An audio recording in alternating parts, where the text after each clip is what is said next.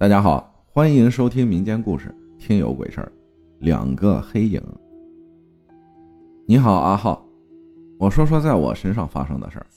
我是南方人，大学是在黑龙江佳木斯的一个学校就读。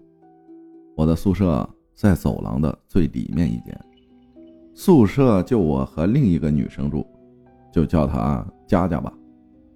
那天我们班没有上课，我去走廊最前的一个宿舍。和其他同学聊天，我们宿舍就佳佳一个人在。后面在我身上就发生了一些事儿。我们睡的床是上下铺的，我和他都睡下铺。我第一天晚上迷迷糊糊的，怎么都睡不安稳，总感觉有人在拉我的脚。我睁开眼就看到一个黑影看着我，然后窗外有车经过，光照进来。黑影就没有了，我还以为是我睡迷糊了，看错了，拿了手机看了一下时间，凌晨两点半。我又翻身睡觉，没有在意。第二天晚上我又醒了过来，我又看到了那个黑影，我看着他，他看着我，直勾勾的盯着我。我被吓醒，哭着叫佳佳开灯。我告诉他，我看到一个穿着黑衣服的男生一直看着我。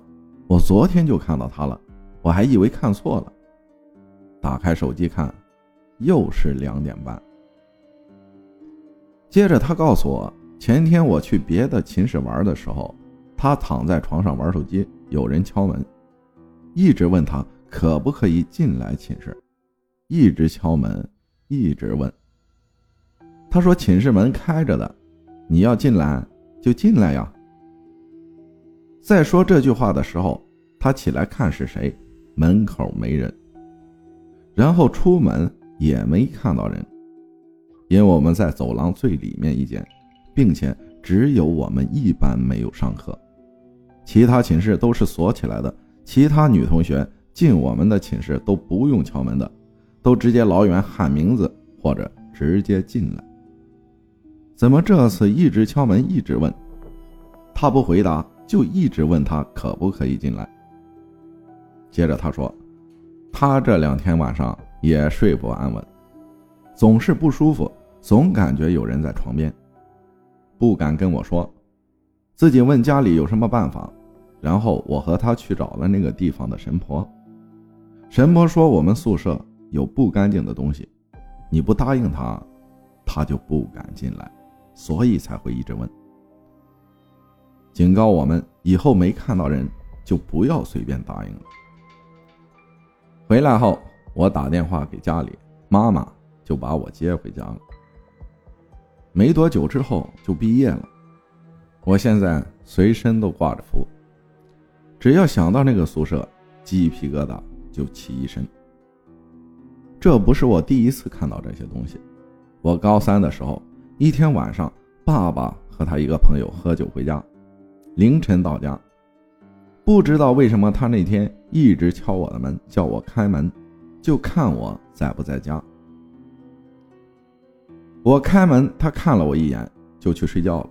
我也睡了。一小会儿后，我就想吐，感觉好热，醒了过来。我床边放了一面镜子，我看到镜子里面有东西晃来晃去，衣服。红色的衣服，但是我并没有红色的衣服。窗帘是白色的，怎么会有红色的东西飘来飘去？突然，一个影子就出来了。就这样，我们互相看着对方，我就开灯，尖叫着叫我妈妈。接着就开始吐发烧，妈妈就开始打电话给奶奶，奶奶在家里做了一些什么，我不知道。早上起来。就好很多了。接着，妈妈去了一趟奶奶家。现在家里面的客厅每个房间都被妈妈放了一些东西。之后，我在家里就没有看到过什么东西了。到现在，我从来不戴项链，一直都戴着符。感谢小辉小辉呀分享的故事啊，还有卧室放镜子一定不要对着床。就是你躺在床上，不能从镜子里看到躺在床上的自己。